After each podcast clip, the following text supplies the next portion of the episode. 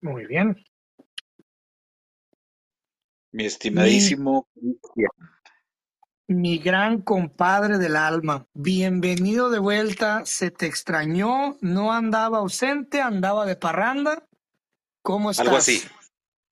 Muy bien, muy bien. Fíjate que de repente ya sabes, eh, hay semanas, yo creo que a ti también te ha pasado, en las que todo como que se reacomoda, pero de repente había entrado en cinco semanas caóticas y sucedieron cosas buenas, no todo fue, fue malo. Entonces dije, es tiempo ya de, retomar, porque imagínate donde de repente suceda, ¿no? Que, se complique un poquito alguna vez. Yo dije, no, hombre, ahorita hay que darle y tenía muchas ganas de saludarte, de platicar contigo. Y es que, ¿qué, fueran los escritores si no tuviéramos, si no tuviéramos este, esa, vida o esas circunstancias que nos humanicen, ¿no? Porque a veces nos perdemos tanto en la, en, la burbuja de la fantasía y en el espectro de la historia que se nos olvida este, pues la realidad. Por ejemplo, lo que, lo que contaba García Márquez, ¿no? Cuando estaba en el proceso de, de escribiendo los, los 100 años de soledad, que, que literalmente le tuvo que decir a la mujer, hey, ¿sabes qué? Llena el refrigerador de comida, eh, desconecta el teléfono, no entra nadie y no sale nadie de esta casa y, y si tú te quieres ir, déjame aquí unos meses porque esto va para largo, ¿no?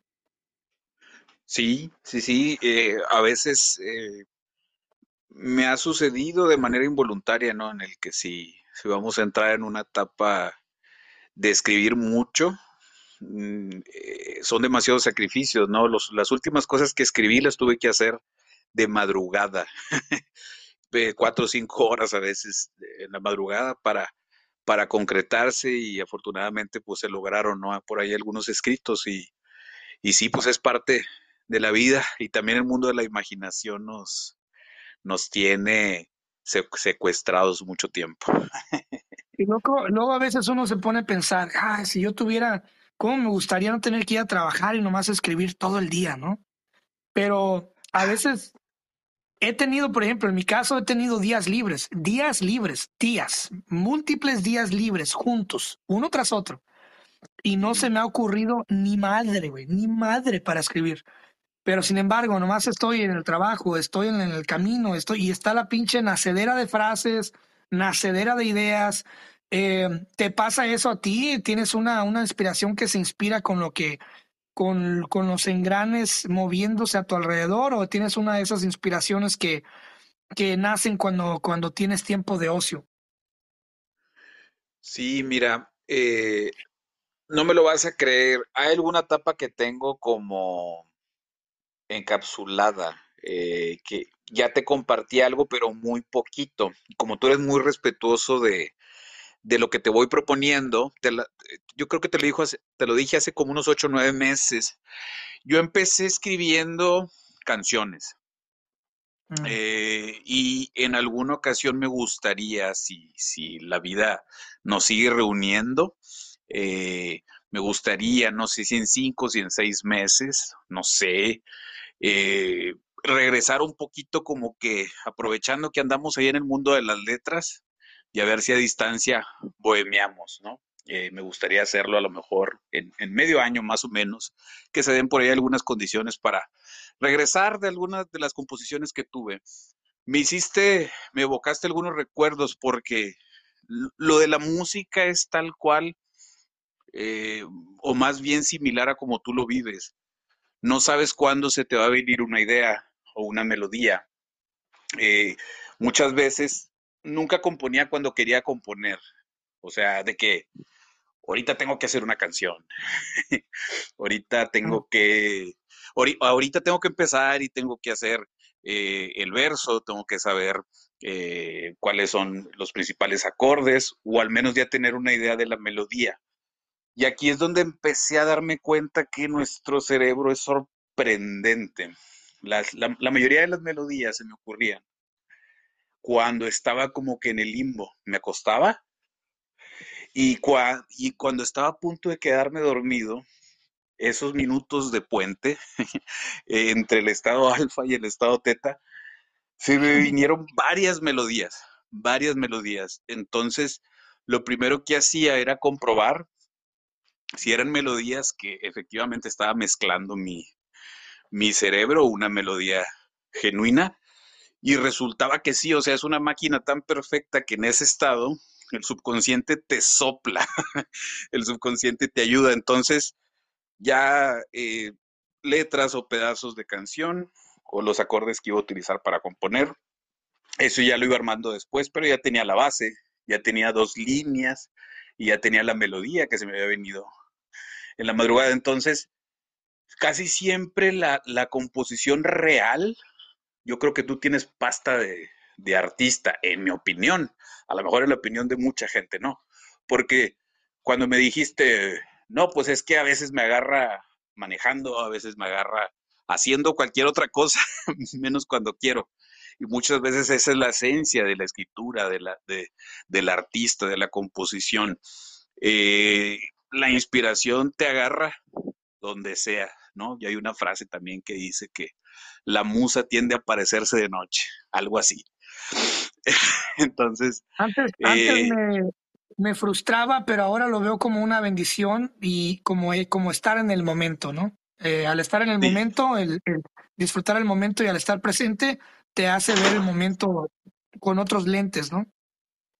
Sí, te digo, tienes esa, pese a que estás chavo, yo creo que tienes esa pasta de artista de la, de la, vieja, de la vieja escuela, ¿no? Y eso me enorgullece de que, pues ahorita ya ves las inspiraciones de ahorita, con todo respeto, pero no, no, yo creo que traes, yo creo que traes, yo creo que traes el corte de, de los viejitos, ¿no? Que éramos así muy, eh, en realidad, pues respetar, ¿no? Esa esencia de, de, de, de, la inspiración o de un proceso creativo.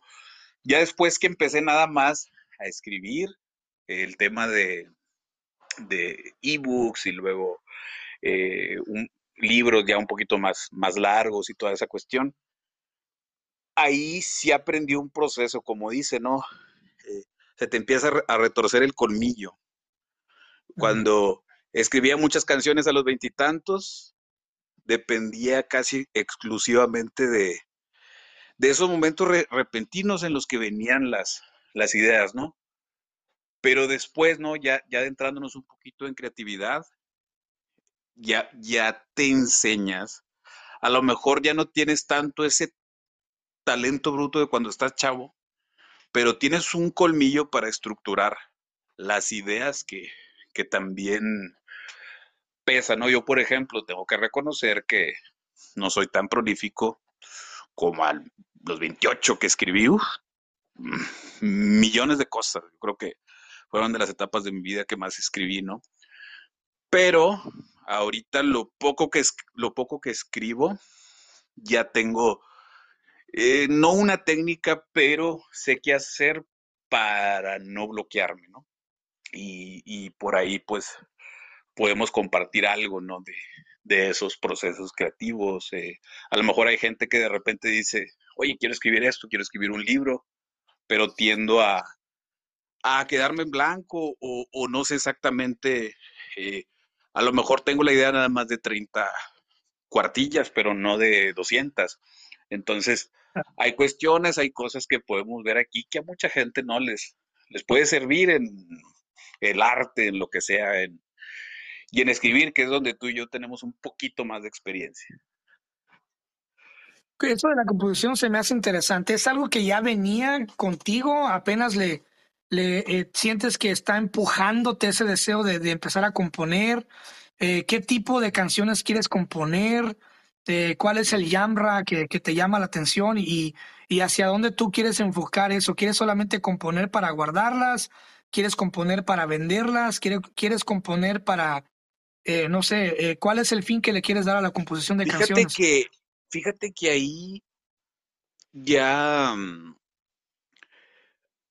es de esas cosas que, que amo tanto que dejo que la vida me sorprenda. Lo hice ya en forma, hace como unos 12, 13 años. Lo hice en forma, tengo cerca de 50 canciones registradas en Indautor, letra y música de tu servilleta y amigo. Y anduve metido en esto del rock y luego pues ya como que no pude tener banda. Y empecé a tocar también así por mi cuenta, por el mero gusto, como que Pues a mí lo que más me gusta es el rock, ¿no? Pero también todos los seres humanos, eh, de alguna u otra manera, transmutamos las formas de música, de talento, ¿no? Pues ya ves, o sea, transmuté tanto que, que después eh, he sido más escritor que, músico. Es como que la misma esencia, pero hecho el arte, pero a lo mejor con otro, con otro empaque, por así decirlo, ¿no? Pero la idea es la misma. Si regreso simplemente es por el gusto de hacerlo, porque es de esas cosas que dices, las tengo, pero si regreso, eh, es nada más por el gusto de hacer música. ¿Por qué? Porque pues tengo, finalmente tengo canciones. Si de repente el público, si de repente las circunstancias dicen, oye, pues me gustó y esta canción o lo que fuera, y dices, ah, bueno, pues a lo mejor tocamos más, a lo mejor hacemos un en vivo, a lo mejor hacemos un video, o sea, no tengo, no tengo una ex- ex- ex- expectativa si regreso a eso, hasta dónde llego, o sea, dejaría que la vida lo tomara como una extensión de mí y que me lleve hasta donde sea cualquier resultado, cualquier camino, me va a hacer feliz, ¿no? Porque pues la música vive con nosotros, no es algo que, que se salga. Por eso tengo la idea de, en una etapa próxima hacer como que un, pues un llameo, ¿no? Como dicen por ahí, de decirte, oye, ¿sabes qué? Mira, sí volví a tocar porque ando muy oxidado, igual y tocamos una cancioncita, eh, vemos si lo metemos aquí a esta sección de, de verdades incómodas. Y yo creo que de eso se trata, el arte está para, para fluir. Sinceramente, no tengo como que una idea de decir, ah, no, pues sabes qué, me voy a dedicar a, a vender las canciones. O, lo- por ejemplo, tengo la ventaja de que el 98% de mis canciones pues las, las tengo en, en Indautor de México, ¿no? Registradas. De repente dices, oye, ¿sabes qué? Pues a lo mejor sí voy a tratar de colocar uno o dos, pero no, no sé. Es algo que me voy a preocupar hasta que ya ande en eso, ¿no? Ahorita estoy haciendo otras cosas en mi vida. eh, en unas cobro, en otras no, pero lo importante es que aquí estamos y seguimos amando el arte. Mm. Hay un, hay un, hay un, por ejemplo, eh, Joaquín Sabina, que es un gran trovador, ¿no? Sí. Pero eh, a pesar de que mucho, de que tiene mucha, muchas canciones ya que logró aterrizar, hubo muchas canciones que él escribió sin, sin imaginarse la música. Entonces, esas Ah, canciones que él escribió sin imaginarse la música, las, las juntó, obviamente nunca salieron al mercado y, y con el tiempo eh, él, no las, él no las quiso involucrar porque al final de cuentas terminaron, terminaron pareciéndose mucho a poemas. Entonces la pregunta aquí es, ¿qué tanto o, o qué, hasta dónde puedes tú hacer que una canción se diferencie de un poema? Eh, ese libro de Joaquín Sabina del que te hablo se llama Ciento Volando de 14, así se llama. Ciento Volando de 14. Está súper excelente y son realmente canciones, pero eh, que, que él escribió basado en la letra, en la historia de la canción, pero que nunca, nunca se imaginó la música, entonces nunca las pudo interconectar, porque nunca hubo una música que él se imaginó. Entonces, muchos compositores, por ejemplo, uno de ellos, el compositor mexicano Fato, que es muy famoso, que le ha compuesto canciones a Pepe Aguilar y toda esa gente. Una vez él dijo que él le preguntaron que cómo era su proceso de composición y él dijo, yo primero agarro la guitarra y empiezo a tocar dos, tres melodías. Hago la melodía, la perfecciono y luego empiezo a escribir eh, las frases conforme a esa melodía. Luego le agrego otro cachito y así. Pero él siempre compone basándose en la música que él está creando. Pero si yo no sé tocar ningún, ningún instrumento, eh, ¿puedes tú hacer una letra, una canción solamente imaginándote una melodía? ¿Se puede? Sí, claro, y también si, si no sabes nada de- de música, la, la puedes, la puedes chiflar, ¿no? Como el caso de José Alfredo eh, Jiménez, y ya el resto, y ya el resto de, de los músicos, eh, ya sea de rock, de mariachi, de pop, del género que tengas, le va dando un, un seguimiento, ¿no? La música es muy intuitiva, por así decirlo, y la mayoría de, de las grandes canciones de la música popular, pues son muy sencillas. Tienen dos, tres, cinco, cinco acordes, o sea, eh, digamos de alguna manera que yo siento que el alma de una canción, lo que nadie, lo que nadie te puede quitar porque es lo que la, es la rúbrica, es la melodía. O sea, antes que la letra y antes de, toda la música y, los arreglos, yo siento que en mi proceso personal, respecto a otros procesos, casi siempre lo que se me venía primero son las melodías. Pero esa melodía viene con, con un mood, ya sea, si es algo alegre, pues si van a ser eh, acordes mayores, ¿no? Que van relacionados con, con alegría, o si es algo un poquito más melancólico y ahí se utilizan mucho los acordes menores y empiezas, entonces, si tienes el primer acorde, por lo general ya fregaste porque ya nada más haces una progresión padre. Yo, por ejemplo, yo no tengo estudios de música, pero era muy ingenioso para las progresiones de acorde, ¿no?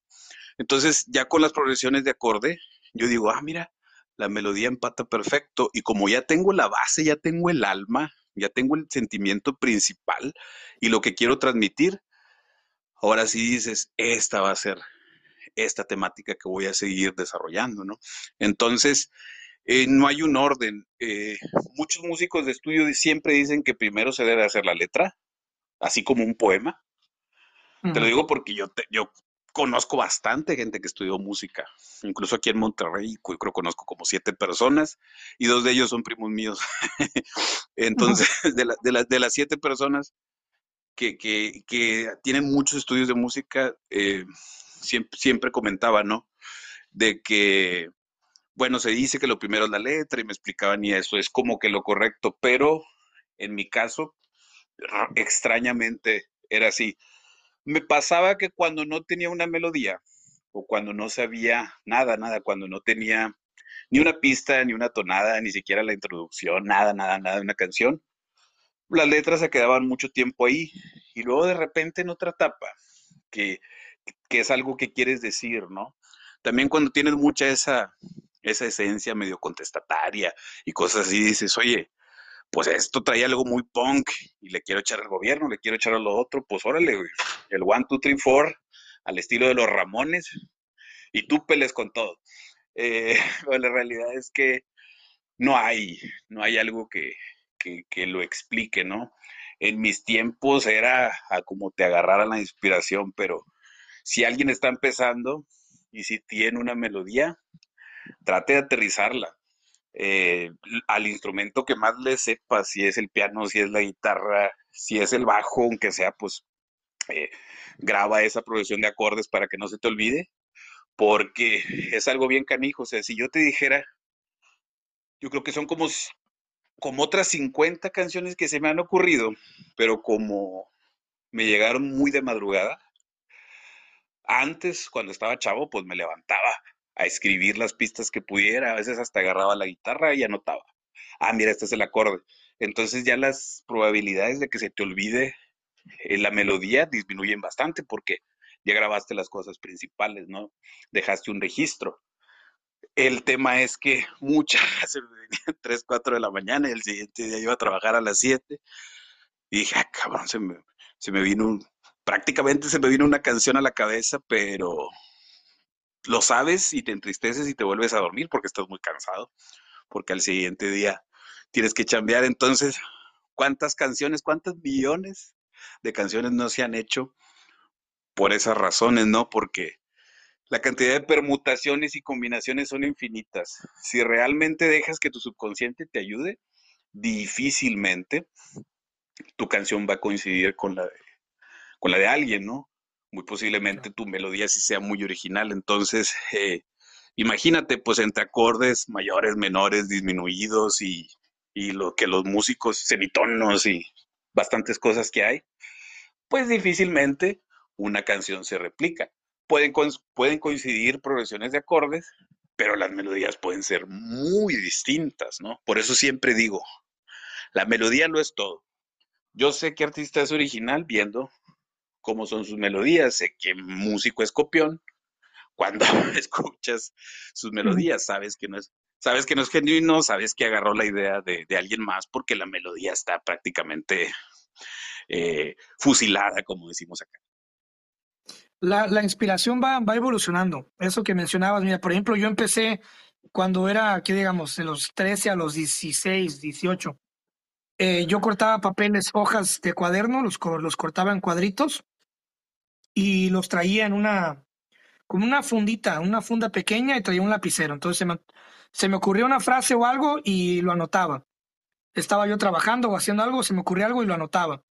Eh, después me compré, descubrí que había unas libretitas chiquititas, como agendas miniatura, y empecé a comprar de esas y a cargarlas en mi bolsillo de atrás con un lapicero pequeño donde escribía mis cosas. Después, eh, obviamente, con los celulares y todo este show, empecé a descargar aplicaciones que me permiten guardar eh, notas y notas de voz y notas de video, porque a veces ni siquiera tengo chance de presionarle record, sino le apachuro el botón de volada así y se abre a, a, video, a videollamada, como si fuera videollamada, y me grabo así, literalmente como si fuera una selfie, y digo la frase, y digo, y, eso me ha servido mucho para eliminar eh, lo que es el, material físico. Porque pues se me puede perder la hoja, puede que llueva y se moje y se borre la tinta, puede que se me pierda el lapicero. Entonces, ¿qué haces con un puño de hojas si no, y no tienes lapicero, no? Entonces ahora ya con la tecnología y el teléfono, pues ya voy guardando todo y al final del día o cuando tengo chance, agarro todas esas notas que tengo en el teléfono, todos esos audios y los paso a, mis, a mis libretas donde tengo frases porque también eso también yo lo fui, lo fui organizando porque antes, haga, haga de cuenta compadre, antes tenía una caja de zapatos y ahí aventaba todas las notas y todos los poemas. Era una, un puñado de hojas, pero increíble, de una pedacera de notas, de, de frases, de, de, de, de pensamientos de chingadera media. O sea, era un monstruo, una caja pesada de hojas. Entonces, una vez. Sí, sí se pierden, ¿eh? Sí se pierden. O sea, llega un momento en el que, en el que rescatas pocas porque se traspapelan por organizaciones, lo que fuera. Entonces, qué bueno que hiciste ese switch.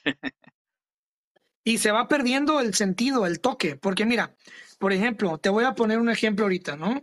Eh, puedo decir yo, voy a utilizar ahora aquí mi libreta, una frase que ya utilicé en redes. Ah, digamos que digo, eh, eres música antes de empezar, mi ritmo, un flow de suspiros lindos, ¿no? Esa es una frase que ya, que ya utilicé. Eres música antes de empezar, mi ritmo, un flow de suspiros lindos. Por ejemplo, esa frase nació porque venía escuchando una canción de Gustavo Cerati de música ligera y se me ocurre, se me ocurre, oye, debería utilizar la palabra música. Ok, música antes de empezar. Dije, ok, y eso lo guardé en mi teléfono y cuando llegué, eh, luego, luego lo puse a la vista y lo aparté. Dije, ok, entonces ahora ya es tiempo de agarrar esto y de, de utilizar esto. Y lo que pasa es que en ese momento tú sentiste una emoción con esa frase, con esa palabra, ¿verdad? Ah, esto lo debo de usar para algo. Si tú vas y guardas ese, papel en una caja de zapatos, a los cinco días ya no va a ser lo mismo, hasta vas a decir, ah, chingado, ¿y esta madre qué? Ah, chinga su madre, y lo, y lo, lo engarroñas y lo tiras a la basura, porque ya se perdió ese feeling. Por eso es que también eso lo evolucioné y ya cada vez que agarro mis notas y busco una vez al día aterrizar mis notas y ponerlo en mi escritorio. Y luego eh, lo dejo ahí por un día y al día siguiente a huevo tengo que sacar y utilizar lo que tengo ahí para hacer espacio para lo que viene. Y eso me obliga y me empuja a a ver, tengo este montón de pedazos aquí, tengo que empezar a armar de armar algo. Entonces empiezo a armar, porque te digo, antes, antes cuando era, cuando era más novato, eh, almacenaba demasiado. Y cuando almacena las cosas tampoco es bueno porque, te digo, vuelvo a repetir, se pierde el sentido y, y al último ya ni siquiera terminas utilizando nada, ni el 1% de lo que guardaste ahí, ¿no? Muy interesante, ¿no? Fíjate cómo pues se conecta un poco con lo que te decía de tener la idea de, un mood, ¿no? En, la, escritura, eh, que tú, porque tienes toda la razón. Por ejemplo, yo, si, si no sabía si la canción eh, era alegría, de nostalgia, de amor, de enojo, de lo que sea, si no anotaba eso, de repente, tal cual tú lo, lo expresaste hace rato, ¿no? Se iba a desvirtuar un poquito cuál es el origen. Entonces, por eso hay que cuidar mucho eh, la emoción básica, ¿no? Y, con eso uno tener la, la determinación de darle continuidad porque ya tienes la idea principal. Entonces, ya sea en papeles, en celulares, en blog de notas, en una servilleta, chingale rápido porque corres el riesgo de que también eh, se te pierda mucho de eso, sí, tal cual, ¿no? Eh, yo fíjate que estuvo muy chistoso porque yo la verdad ni siquiera sabía que en aquel entonces que empecé con canciones, ¿no? Ahorita pues ya es otro proceso. Yo la realidad es que empecé a escribir como a los 17, 18 años, pero ¿qué sucedía? Eh, todavía no tenía tanta frescura ni, ni originalidad, ¿no? Estaba haciendo una rola y, y, en ese entonces sabía mucho menos de, de, guitarra. Después aprendí un poco más y me ayudó al menos para hacer mis canciones. Eh, y en ese entonces lo que pasaba es que me agüitaba porque decía, ay, es que siento que se parece tantito a esta canción de tal artista y pues no, no. Entonces ya dejé de, pues de dejé de escribir, dejé, dejé, de escribir bastante tiempo y como a los 23 lo retomé y haz de cuenta que afortunadamente en unas libretas pues tenía muchas cosas anotadas, ¿no? Yo dije, bueno, agarro lo que me sirve de aquí, la esencia, pero ahora ya creo que ahora sí con esto puedo montar, estructurar ya ahora sí una canción con toda la mano, o sea, desde saber cómo la vamos a arrancar y todo. Y ya después se dio la fortuna de tener eh, otros músicos y paz, paz, paz, o sea, cuando el lapso que tuve una, una banda, ¿no? Pero es muy padre cuando solo con una guitarrita o con un tecladito, con lo que sea, puedes sacarla porque pues si no, las ideas se van, la música se, se esfuma, ¿no? Entonces, por ejemplo, yo la mayoría las mandé a registrar solo con una guitarra y mi voz. No, no, no me puse a intentar grabar otras cosas o, o así, ¿no? Eh, ya, ya había una idea del ritmo, ya la melodía, la letra se protege ante un autor de acá con, con la grabación, ¿no? Entonces, pues eso es más que nada, estimado. Eh, yo creo que es muy difícil evitar el plagio. Es, es muy difícil, porque obviamente ya todas las letras de la, del abecedario ya se utilizaron, ya se usaron todas las palabras. Aquí lo que uno debe de hacer para crear algo más o menos, escúchame bien, más o menos original, es encontrar la manera de acomodar las cosas diferente. Y yo siempre digo yo, si tú haces una frase y la pones en Google, ¿okay? eso, es, eso es un método también que, que, estoy creando ahorita nuevo con todo esto del AI y todo eso es madre. Ahora, cuando uh -huh. yo hago una frase, yo agarro esa frase y antes de subir las redes sociales y antes de decir es mía, aunque yo, aunque a mí se me ocurrió, la pongo yo en el buscador de Google. Y yo los invito a los que están escribiendo, los que están componiendo, que a, empiecen a hacer eso. Agarra esa frase, voy a, por ejemplo, voy a abrir mi, eh, voy a abrir aquí mis, uh, digamos que eh, somos, somos nada llenos de todo un poco. Es una frase que según yo es mía, ¿no? Somos nada llenos de todo un poco. Entonces sí. agarras esa frase y la pones en Google. Si esa madre te tira resultados donde, el, donde un resultado, el headliner de ese resultado es tu frase, ya existe, güey. No la uses. ¿Ok? Uh -huh.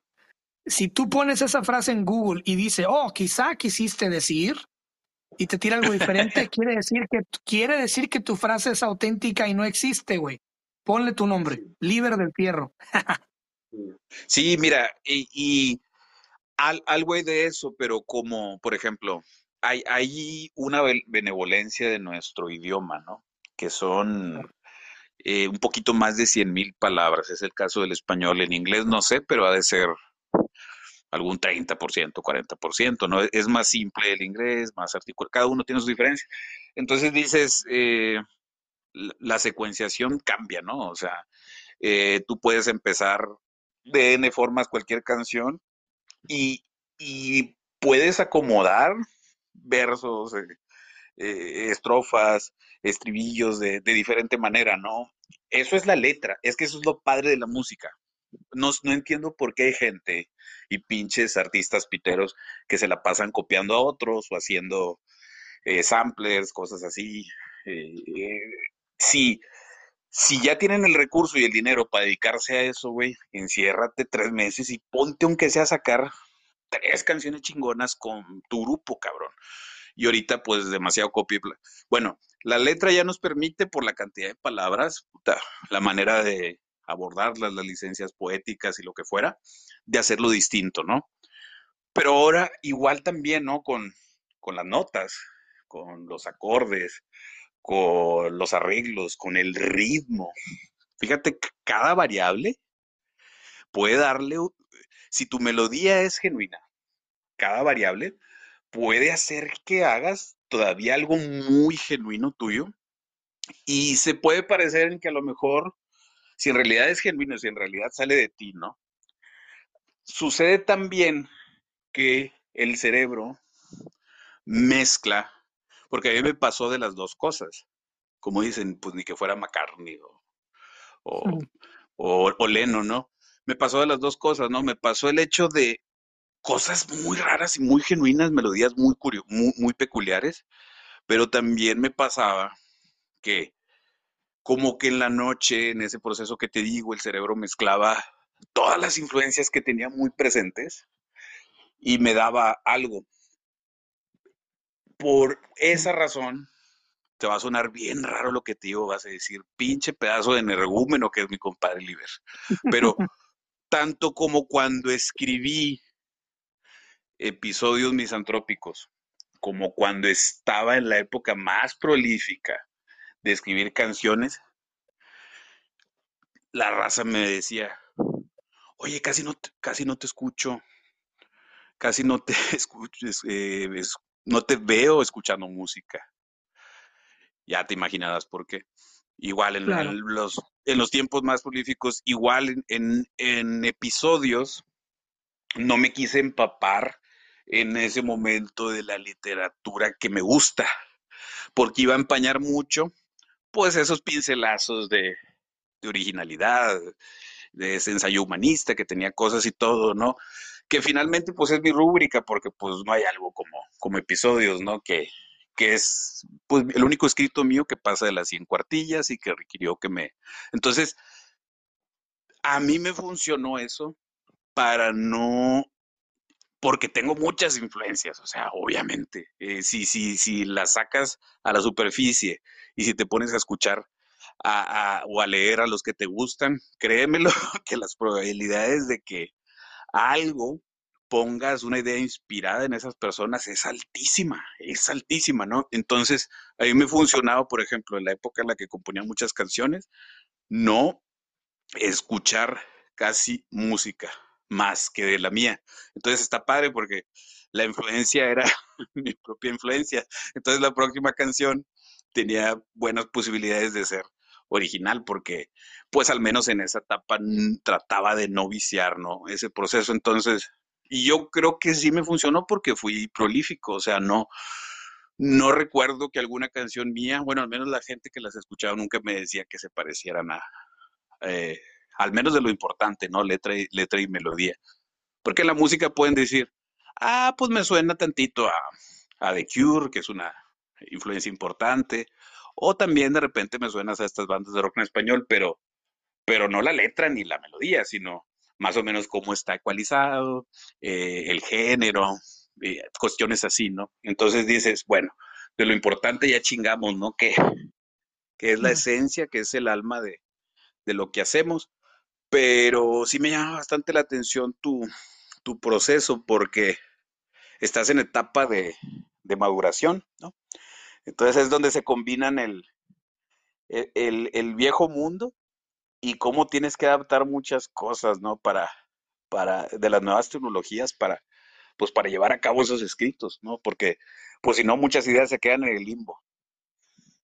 Fíjate que ahorita, en este momento en el que estamos grabando, yo estoy ya en proceso de terminar mi próxima novela. Y ah, me enfrenté. Sí, claro, y, y tengo cinco años escribiendo esa chingadera.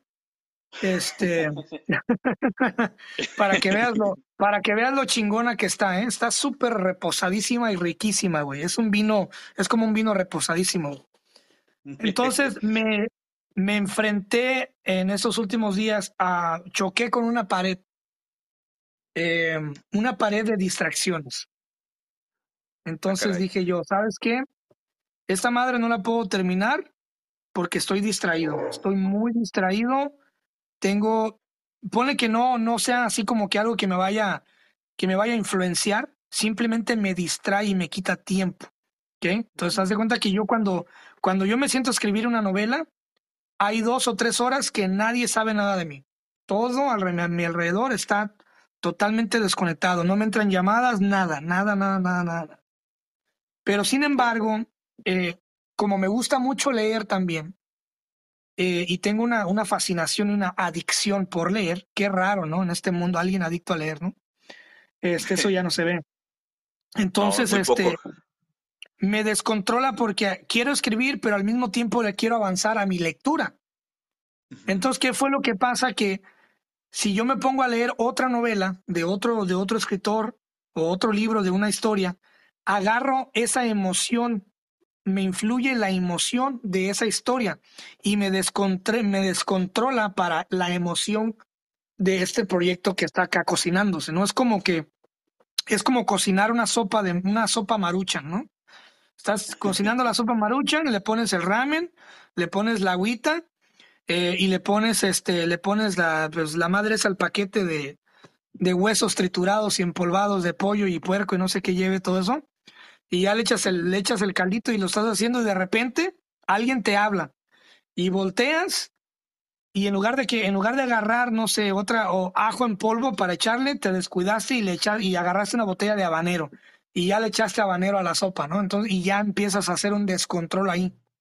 Entonces, yo me vine a crear un nuevo método para así, mientras que yo estoy escribiendo y sé que no puedo leer otras novelas y sé que no puedo seguir leyendo mis libros, pero quiero, quiero seguir leyendo porque me gusta leer, entonces ahora estoy haciendo totalmente lo contrario. Y, es la primera vez que lo digo al aire y lo voy a, lo voy a confesar. Haz de cuenta que yo ahorita que estoy escribiendo esta novela y que ya quiero acabarla en este año, en lugar de leer libros de novelas o lo que sea, me agarré leyendo y no me la vas a creer, compadre. Y no es nada que ver con algo personal, ni un deseo de, de, buscar la luz, ni nada. Pero con tal de saciar esa necesidad de estar leyendo, me puse primero a leer la Biblia, güey. Entonces, en lo que estoy escribiendo y tengo media hora libre y me dan ganas de leer, me pongo a leer la Biblia. Y ya la terminé y ahora ya estoy leyendo el Corán musulmán. que no tiene ¿eh? nada que ver.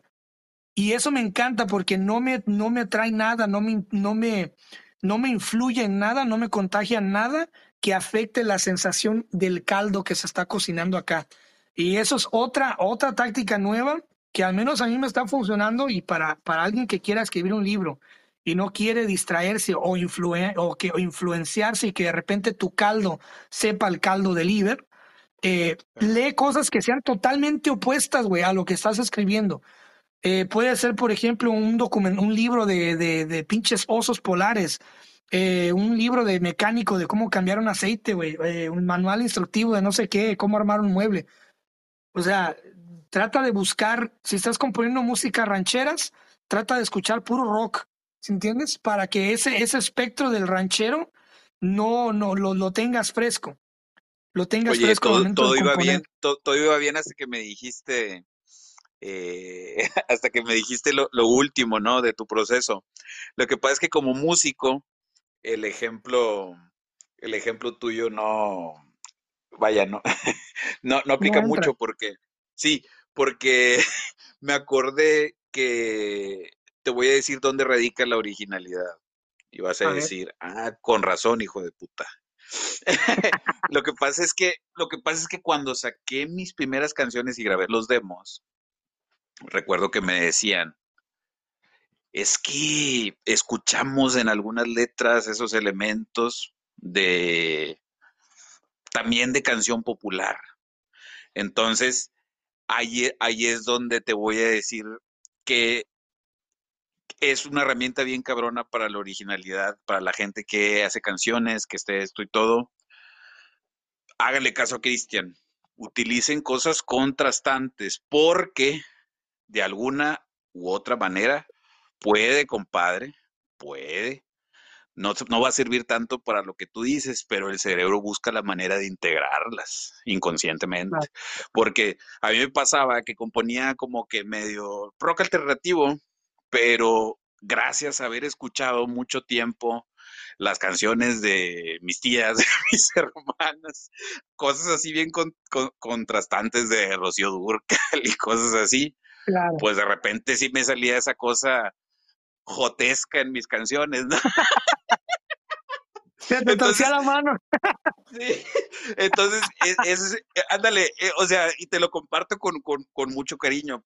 Perdón que, que en ese fragmento te dé la contra porque pues me identifico mucho contigo, pero dices, ay güey, o sea, mm, de repente si, si estás escribiendo cosas de amor y, y, y de repente, no sé, lees a Dostoyevsky, dices, eh, tu caso, ¿no? Que, que eres un poeta más ligado a temas de, de romanticismo y todo eso, dices, ay güey, en una de esas, alguna línea y todo, pero Cristian va a ser bueno porque le va a dar una originalidad, o sea, el estar parado en distintas trincheras, en diferentes momentos de tu vida, el no ser 100 por, eso es lo que enriquece el arte, no casarse nada más con algo o con un solo género. A mí, a mí por ejemplo, que, que me gusta el rock, siempre disfruté de todo tipo de música mientras fuera lo que yo considero buena, ¿verdad? Porque sabemos que en gusto se rompen géneros igual, igual en la literatura. Ese contraste yo creo que te está ayudando porque tú mismo das espacio a alimentarte de cosas que son muy di- diametralmente opuestas, ¿no? Pero que finalmente te puede dar un chispazo. Se te van a ocurrir cosas muy padres de lo que eres, lo que es tu esencia, pero te va a dar un chispazo, una conexión inconsciente con eso que se da. Y casi siempre es después. Por ejemplo, yo llegué a la conclusión de que, por ejemplo, lo que yo compuse a los 23 fue producto de lo que escuché entre los 14 y los 20, con esa influencia. Y luego, lo que escribí a los 28, todo igual, ¿no? Eh, lo que escribí de, de, de los ebooks, pues temas que tienen que ver con el corte filosófico, ¿no? Es- Sin querer, como decía el chavo, sin querer queriendo, estoy un poquito más en, en ese género, ¿no? Entre filosófico, eh, humanista, antropológico, siempre con pues, análisis del espectro social y todo, sin saberlo. Yo simplemente lo, lo hacía y todo terminó en eso, ¿no? Entonces, es muy padre siempre tener elementos como artista que te, que, que te ayudan. Entonces, qué bueno, qué bueno que lees otras cosas, porque si escribes sobre poemas, si escribes sobre amor, si escribes novelas y te empapas de novelas, no puede haber un Cristian original, tal Sí. cual. Y este, ¿cómo, cómo le haces, eh, por ejemplo, episodios misantrópicos que es, eh, a lo poquito que he leído ahí, es como un monólogo, ¿no? Es como un stand-up comedy, o sea, es un monólogo. Estás dando, estás dando un monólogo filosófico. Eh, episodios mis- misantrópicos y El monstruo de los espejos, por ejemplo, ahí. Ah, ok. Mira, ¿Cómo era, cómo eh, era tu, tu, tu proceso creativo para ambos? ¿Fue similar o fue diferente en esos dos libros? ah, ok. Sí, mira, en, en episodios mi- misantrópicos traté de guardar sentimientos originales. Es que eh, episodios es una historia de historias. Yo cuando hacía música quería hacer un álbum conceptual, Mm, que, que todas las canciones estuvieran ligadas y empezar a hablar sobre crítica social y todo eso. Pero como ya no tenía músicos, yo dije, qué hueva, o sea, imagínate graba- grabar, componer. Ponle que ya tenía cinco canciones de esa temática y ocupaba a lo mejor componer otras ocho o nueve. Yo decía, qué sea, y luego sin músicos, o sea, yo más o menos sé un par de instrumentos, y, pero no pues con la virtuosidad que se requiere. Entonces, ese concepto me lo llevé únicamente a la literatura. Entonces, lo que hacía es, yo ya tenía parecido a lo que tú hiciste, lo que estás haciendo con esta novela de cinco años, muchas reflexiones de episodios misantrópicos no son improvisadas. Yo ya había pensado de esos temas para hacerlos canciones. Por ejemplo, eh, puñeteras ideologías es uno de los temas. Eh, el, el, el, otro, ¿no? Que, que es lo de mirada antropológica. Todos están conectados y son como que reclamos escondidos en un ensayo humanista a la sociedad de esos males que nos aquejan. Entonces, el proceso de, de episodios fue, mi, mi, gran estrategia fue tener una idea muy clara, central, filosófica. Tenerla clara ir, e irla desarrollando. Y en base a tener esas ideas ya, empecé a crear las ideas secundarias. Decir, ah, mira, estos son los temas que ya tengo madurándolos, lo único que tengo que hacer es desarrollarlos con una narrativa fuerte. O sea, yo ya tenía como que el cascarón de episodios misantrópicos y lo único que hice fue fluir. Escribía de madrugada porque yo ten tenía muchos problemas para concentrarme y ya tenía los cascarones. Si, por ejemplo, imagínate que mi narrativa central se perdía, en lugar de decir, ya me bloqueé una semana, ya no voy a escribir porque no le puedo seguir a esto, me, me brincaba al siguiente tema. Por ejemplo, ya sé que ya no se me ocurrió nada del eterno cáncer. Ya estoy asqueado de, de decirles hasta de los que se van a morir a los políticos. Me pasaba al siguiente tema. Entonces, empecé a desarrollar esas narrativas e iba fluyendo. De repente, un capítulo lo podía escribir en un día, pero de repente otro capítulo me tardaba una semana, ¿no? Y El monstruo de los espejos es una novela que escribí aparte, pero que incluí también como un bonus, ahí mismo en episodios misantrópicos. Ahí cambió todo. Fueron procesos creativos distintos porque es una novela. Y episodios misantrópicos no es nada más que una crítica filosófica. Entonces yo dije, tengo que escribir otra cosa para darle al lector que ya no sea ese liber que señaló cada uno de estos males y puso evidencias de lo que está sucediendo y lo platicó y construyó su, su narrativa, bla, bla, bla. Entonces, el monstruo de los espejos fue imaginarme, compadre, una colonia de mi ciudad y empezarme a imaginar cosas que estaban sucediendo ahí. De hecho, eh, hay dos personajes en el monstruo de los espejos que son gente, un franelero, que vivió por donde yo viví mucho tiempo cuando era soltero. Entonces me imaginé ese fragmento de la ciudad y me, me, inspiré mucho porque ya ves que habla de gente de diferentes culturas, que viene y trabaja y se desarrolla, que perciben diferente un significado. Por ejemplo, para, para Rachid, pues él se imaginaba una vaca mutilada, para el sudamericano, la luz mala, che, la luz mala. Hay, hay algo en, en los uruguayos de que también ¿no? le dicen la luz, la luz mala un tema de que se imaginan que son demonios que vienen por ti.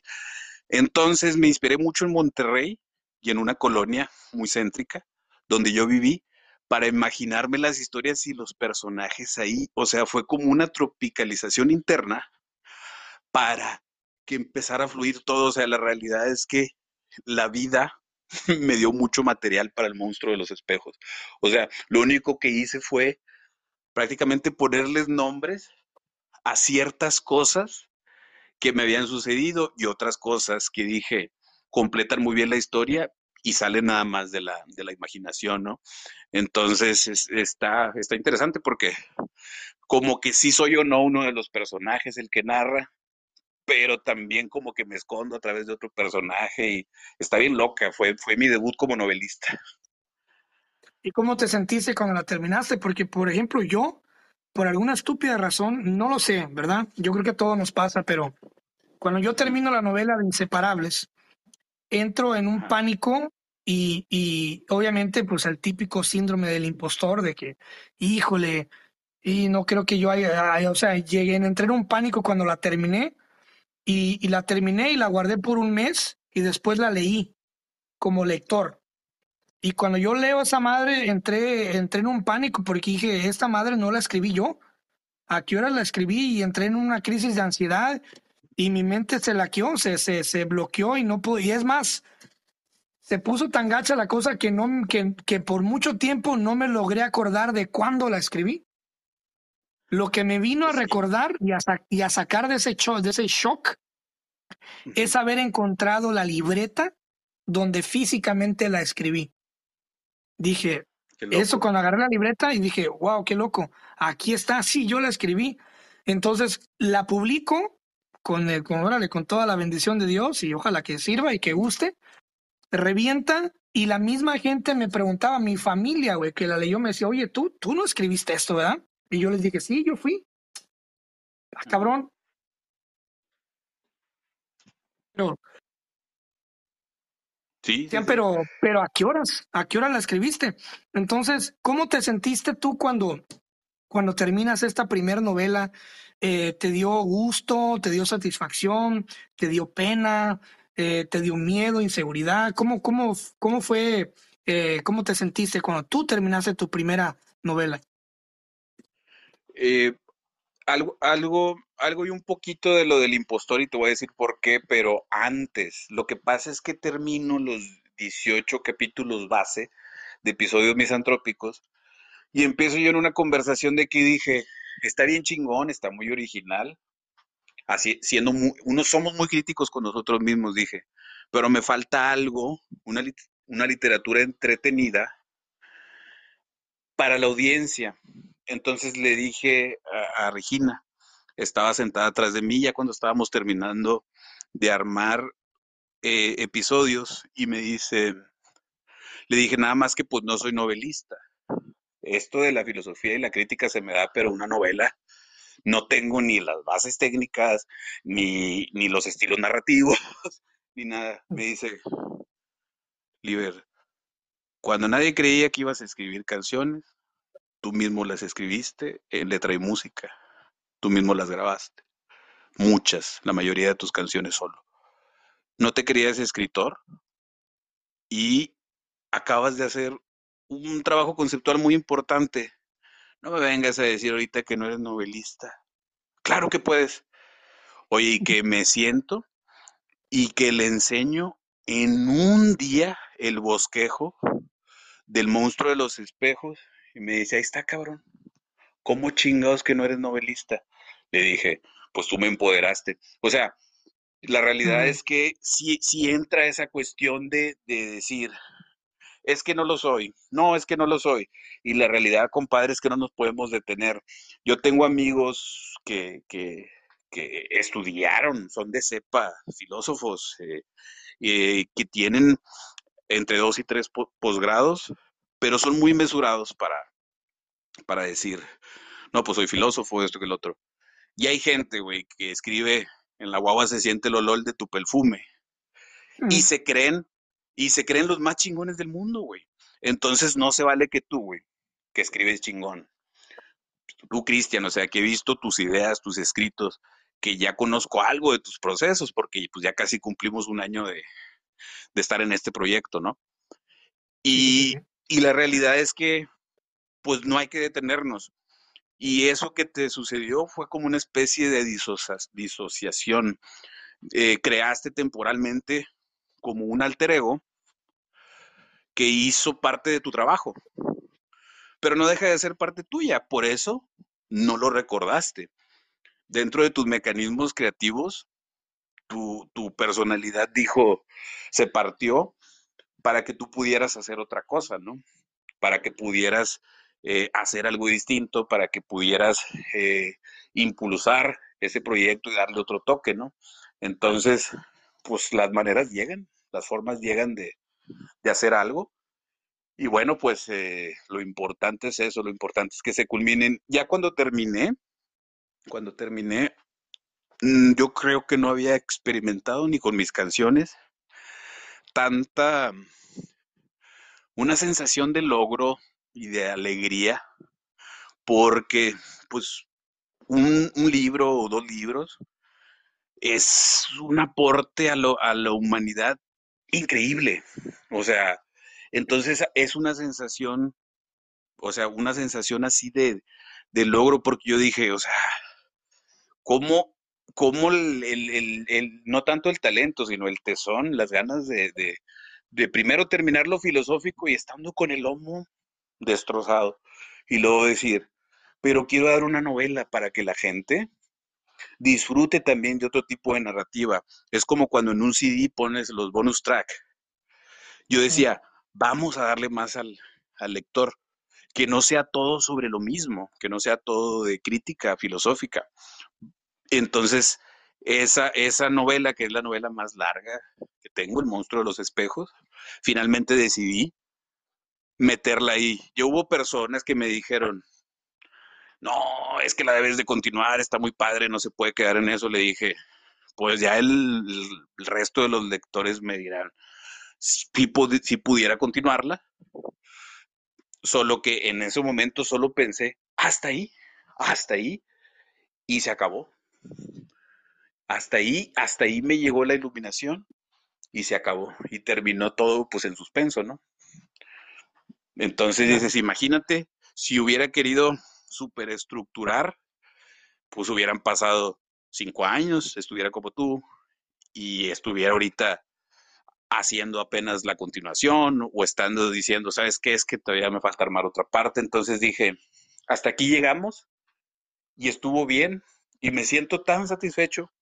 Así hayan sido veintitantas cuartillas de esa novela, cien de, de episodios misantrópicos, me siento como si hubieran sido mil cuartillas, como si, porque fue vaciar muchas vivencias, muchas cosas de, de, mis últimos diez años, ¿no? Sobre todo una mirada personal de, de la degradación del mundo y buscando como filósofo que la gente empezara a ver las cosas con otro filtro, distintas, porque como los está, como estamos viviendo las cosas ahorita, pues así como humanidad, no la estamos pasando tan chido como humanidad. Puede haber gente que individualmente pues diga, pues yo estoy chingón y chingan a su madre todos, ¿no? Pero como humanidad, eh, eh, eso, eso que nos hace eh, personas, estamos ahorita en una crisis no axiológica. Entonces yo ya lo hice y, y sí me generó mucha satisfacción. Y no sé, si algún día vuelvo a hacer un trabajo similar o una continuación, pero por lo pronto me representa mucha satisfacción. Pero ¿qué tal cuando no quieres acabar esa historia? Digamos que estás escribiendo un proyecto buenísimo y estás bien adentrado con la historia y no quieres que acabe esa historia. ¿Crees que eh, ese sentimiento es, es, te, te, pueda llegar, te ha llegado a pasar o, eh, porque es lo que yo estoy experimentando, que no quiero acabar la historia, me aferro, me aferro a que, me aferro a que no termines, ¿entiendes? No, no sé si eso me vaya a pasar. Lo único que te puedo decir es, mmm, guardando las proporciones, pero llevarnos algo de, de la vida, mi hermano. Y te lo dice alguien que ama la escritura, que ama las letras. Pero finalmente no somos nuestro trabajo. Sí. Claro. O sea, lo, lo, los seres humanos somos algo más. Y va a llegar un momento, mi queridísimo amigo, en el que tienes que decir, es lo que es. Y ahora sigo yo. Esto, yo nada más les digo ya... que cuando lean esa novela me van a entender por qué no la quise terminar, cabrones. sí, sí, sí. Eh, hay, hay, hay cuestiones muy, muy, muy personales que pueden eh, llevar una historia a una larga, ¿no? Eh, pero también vas a ver que posiblemente, no sé si se dé en tu caso, cuando ya pasen algunos 6, 7 años y estés eh, rascando los 40, vas a ganar demasiada objetividad. Ya no vas a tener ese tipo de planteamientos, ya vas a saber decir capacidad de síntesis. Esto lo corto, esto lo largo, esto sí lo dejo, todo. Ahorita eres un artista puro. Pero va a llegar un momento en el que la experiencia y tantas obras te van a ayudar a ese tipo de decisiones. Como lo quise yo de decir, hasta aquí y se chingó. Aquí ya dije lo que quería decir. Sí, exactamente. Entonces, eh, pues te felicito por esa, esa manera de vivir tus escritos.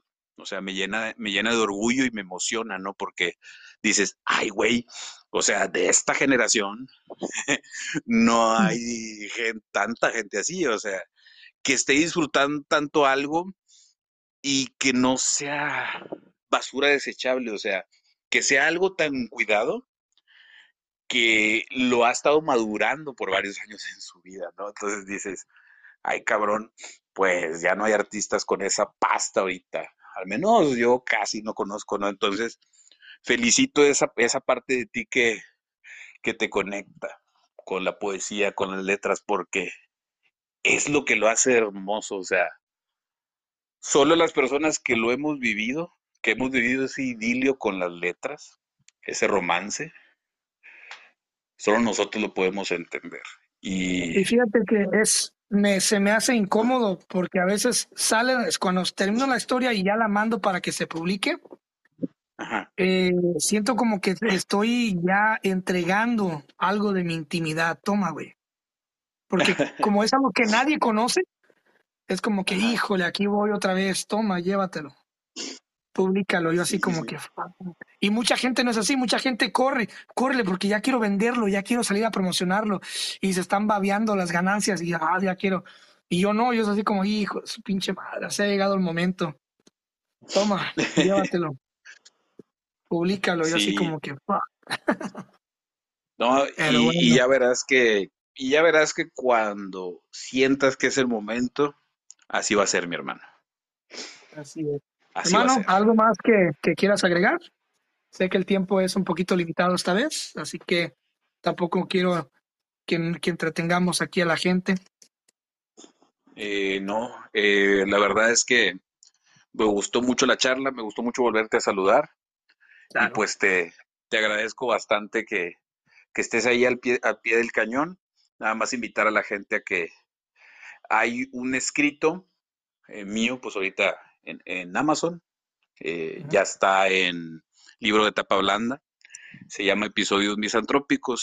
Si quieren leer algo distinto, eh, algo que en estos tiempos no es tan usual, es como un ensayo humanista, pero se van a encontrar también pues un poquito de poesía medio oscura al cerrar cada capítulo y una novelita por ahí.